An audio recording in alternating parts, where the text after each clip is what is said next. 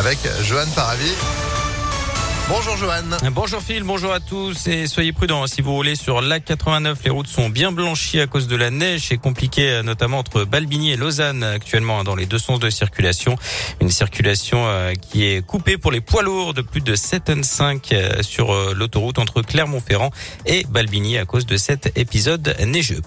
À la une de l'actualité, quelles nouvelles mesures pour contrer la cinquième vague euh, du Covid? Un nouveau conseil de défense sanitaire est prévu aujourd'hui. Certaines mesures pourraient être renforcées en vue des fêtes de fin d'année pas de confinement, de couvre-feu ou de système de jauge au programme, mais une accélération de la vaccination pour les troisièmes doses, un appel à la responsabilité pour les gestes barrières par exemple, et puis l'encouragement euh, du télétravail. La vaccination des 5-11 ans devrait également être évoquée, tout comme la possibilité d'avancer les vacances scolaires euh, d'une semaine. Notez que plus de 42 000 cas ont été enregistrés hier en France, 11 000 personnes à l'hôpital, c'est du jamais vu depuis euh, le mois d'août. À Lyon, une conférence de presse est prévue demain en présence du maire et du préfet évoquer la sécurité, mais aussi les mesures sanitaires prévues pendant la fête des Lumières qui se déroule de mercredi à samedi.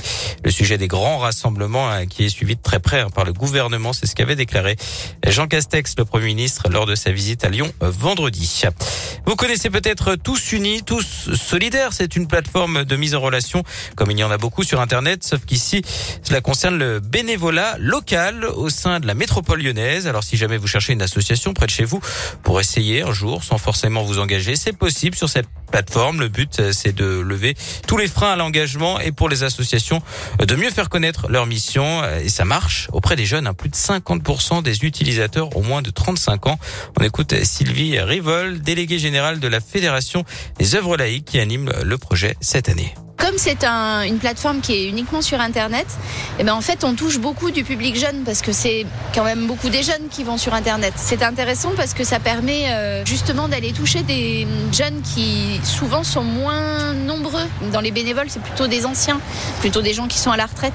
Donc ça ouvre la possibilité aux jeunes gens d'avoir des informations sur les missions de bénévolat existantes. Et encore une fois, de venir les tester librement, sans engagement. venir dans une asso une journée, voir ce que c'est, voir s'ils s'entendent bien les gens et puis de réaliser leur mission. Et à noter que 80% des utilisateurs reviennent in fine dans l'association qu'ils ont euh, découverte ou bien en un essai une autre. Ensuite, vous retrouvez toutes les infos sur impactfm.fr.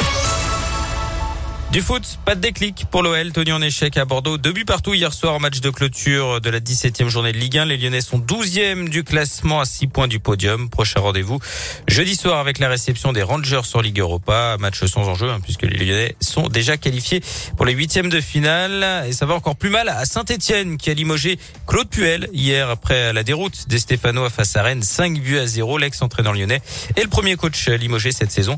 En Ligue 1, de son côté, le loup rugby a cartonné ce week-end face à Brive. Victoire euh, samedi à Gerland. 41 à 0. Les Lyonnais sont quatrième du top 14. Et puis en basket, victoire également de Lasvel à Fos-sur-Mer, 88 à 67. On termine avec cette histoire qui se termine bien. Une habitante de la région lyonnaise s'était fait voler son chat par un voisin pendant une promenade en 2017. Et oui, on peut se faire voler son, choix, son chat, pardon. voisin qui avait ensuite déménagé en Mayenne avec l'animal, mais Itou, c'est son nom, ah. a été retrouvé grâce à sa puce et son tatouage à 600 km hein, quand même de chez lui. D'après le progrès, euh, le chat devrait pouvoir rentrer pour Noël. Oh bah voilà, c'est une bonne nouvelle. Il aura son petit cadeau au pied du sapin. on vole des chats maintenant. Bon, on est Mais où va le monde On n'est plus à chat près. Hein. Merci beaucoup, John. Vous êtes de retour à 8h. À tout à l'heure. Allez, 7h34, tu continues sur ImpactFM.fr. Météolion.fr